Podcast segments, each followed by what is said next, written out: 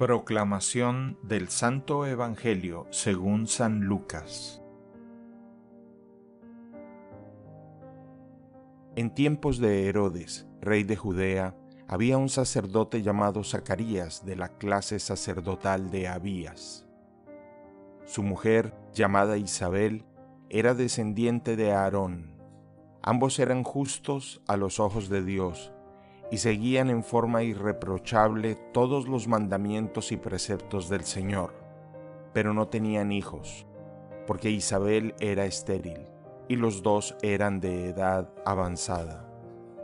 Un día en que su clase estaba de turno y Zacarías ejercía la función sacerdotal delante de Dios, le tocó en suerte, según la costumbre litúrgica, entrar en el santuario del Señor para quemar el incienso. Toda la asamblea del pueblo permanecía afuera, en oración, mientras se ofrecía el incienso. Entonces se le apareció el ángel del Señor, de pie, a la derecha del altar del incienso. Al verlo, Zacarías quedó desconcertado y tuvo miedo. Pero el ángel le dijo, No temas, Zacarías, tu súplica ha sido escuchada Isabel, tu esposa, te dará un hijo al que llamarás Juan. Él será para ti un motivo de gozo y de alegría, y muchos se alegrarán de su nacimiento, porque será grande a los ojos del Señor. No beberá vino ni bebida alcohólica. Estará lleno del Espíritu Santo desde el seno de su madre, y hará que muchos israelitas vuelvan al Señor su Dios precederá al Señor con el espíritu y el poder de Elías, para reconciliar a los padres con sus hijos y atraer a los rebeldes a la sabiduría de los justos, preparando así al Señor un pueblo bien dispuesto. Pero Zacarías dijo al ángel, ¿Cómo puedo estar seguro de esto? Porque yo soy anciano y mi esposa es de edad avanzada. El ángel le respondió, Yo soy Gabriel, el que está delante de Dios, y he sido enviado para hablarte y anunciarte esta buena noticia.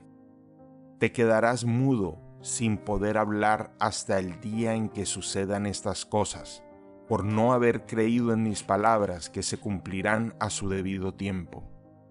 Mientras tanto, el pueblo estaba esperando a Zacarías, extrañado de que permaneciera tanto tiempo en el santuario.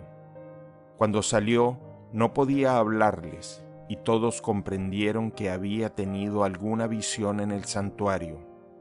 Él se expresaba por señas porque se había quedado mudo. Al cumplirse el tiempo de su servicio en el templo, regresó a su casa.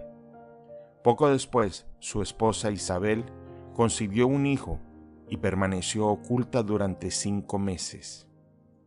Ella pensaba, esto es lo que el Señor ha hecho por mí cuando decidió librarme de lo que me avergonzaba ante los hombres.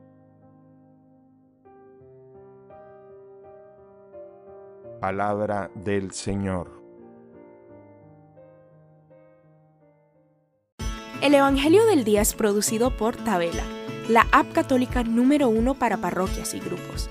Para escuchar este episodio y mucho más contenido devocional católico, descarga la aplicación Tabela, disponible gratis en el Google Play Store o la Apple App Store. Si eres un líder en tu parroquia, solicita tu parroquia ahora mismo a través de la aplicación y podrás mandar anuncios ilimitados a tus feligreses sin costo alguno.